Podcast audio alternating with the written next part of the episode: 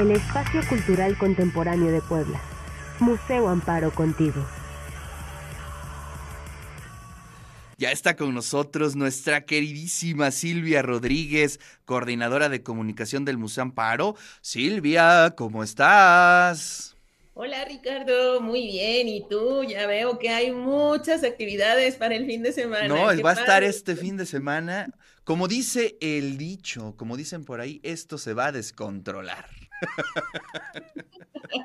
Ya hay muchísima gente en el centro visitando las ofrendas y se nota ya el movimiento, así que pues va a ser un año diferente después de este, de este encierro por pandemia que tuvimos un par de años. Creo que va a ser esta ocasión una oportunidad de retomar la celebración de estos días. Así es.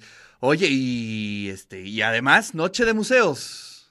Además, justamente yo vengo a invitarlos esta mañana a la Noche de Museos que vamos a tener el próximo sábado. Como tú sabes, Ricardo, el programa Noche de Museos cumplió 10 años y ha recibido más de 2 millones de visitantes en los diferentes museos que participamos dentro de este programa.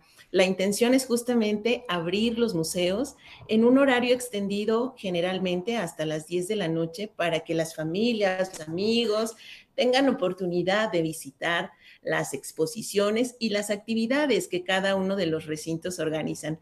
En el caso del Museo Amparo, pues los estamos invitando a que vengan a hacer un recorrido por nuestra colección de arte prehispánico, donde una de las salas justamente está dedicada al tema de la muerte, el tema de la muerte que era un tema muy importante para las culturas mesoamericanas y que, bueno, da origen a muchas de las tradiciones que ahora se continúan. Entonces, estaremos ofreciendo recorridos por las salas de arte prehispánico cada hora y además de visitar estas salas y conocer esta colección, que es una de las más importantes eh, en un museo privado, Ricardo, eso es bien importante recordarlo. Eh, vamos a tener oportunidad de conocer piezas de las diferentes culturas, olmeca, teotihuacana, de la cultura de mezcala, de la cultura maya, y la característica es que el discurso en las salas está planteado de tal forma que conviven en diferentes eh, vitrinas, piezas de diferentes culturas, temporalidades, y técnicas con las que fueron realizadas. Asimismo, queremos invitarlos a que hagan un recorrido por las salas de arte virreinal y del siglo XIX, donde apenas ayer estamos abriendo esta sala que ustedes ahora pueden observar y que habla del tema de las tecnologías. Cómo es que a partir de la tecnología podemos hacer estudios de las obras de arte, además, por supuesto, de recorrer los espacios de lo que fue la casa del siglo XIX y donde podremos encontrar pinturas, esculturas, objetos de plata, de porcelana, obras devocionales, también obras civiles.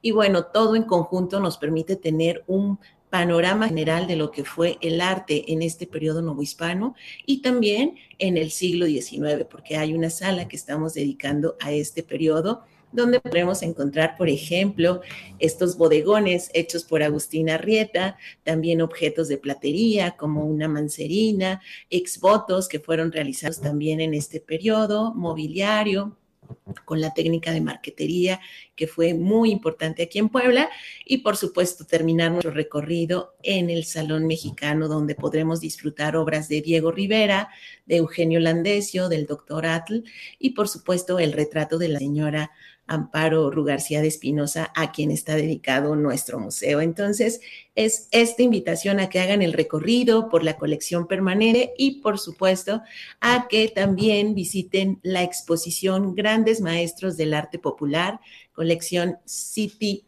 colección cultural City Baramex, que eh, permanece hasta el próximo 7 de noviembre. Ricardo, son los últimos días para visitar esta maravillosa exposición donde vamos a poder encontrar el trabajo de los grandes artesanos de México.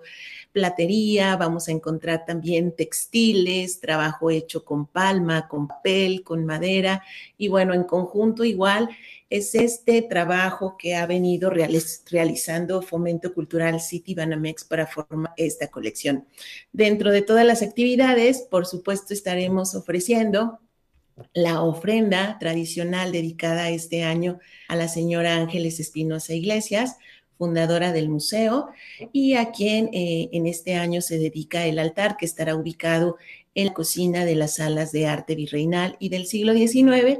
Y bueno, también tendremos diferentes actividades para la familia, como lo es el taller de modelado en barro, donde estamos invitando a que vengan y a que experimenten con este material para la realización de una vasija trípode utilizando la técnica de moldeado y también conociendo algunas otras técnicas que tienen su origen en la época prehispánica. Entonces, es una invitación para que vengan en familia, con amigos, con la novia y que disfruten de todas las actividades que se tienen en el centro histórico, pero que aprovechemos también para visitar los espacios culturales, el Museo Amparo y las actividades que nosotros estamos ofreciendo para todos. El horario en el que estaremos ofreciendo la entrada gratuita es de 10 de la mañana a 10 de la noche y actividades todo el día. Como yo les digo siempre, es un maratón de actividades. Ricardo, podríamos estar aquí varias horas en el museo recorriendo las colecciones. resolviendo pistas por las salas, haciendo el taller y bueno, en general para pasar un fin de semana muy agradable. Así es, pues nos podemos ir muy temprano al Museo Amparo, desayunar por allá, ver las exposiciones y ya después de ahí a la marcha siniestra, que se va a poner buenísima. Entonces, tenemos ahí todo, todo el día ya ocupado en, Noche de Museos, marcha siniestra, ofrendas. Así es que eso se va a poner buenísimo. Querida Silvia, muchísimas gracias. Al contrario, mil gracias a ustedes y los esperamos en el Museo Amparo. Que tengan un maravilloso fin de semana y feliz puente para todos. Así es, así es. Pues ya un puente que el sábado ya está completamente agendado de principio a fin. Y bueno, pues ahí está la invitación del Museo Amparo para esta noche de museos.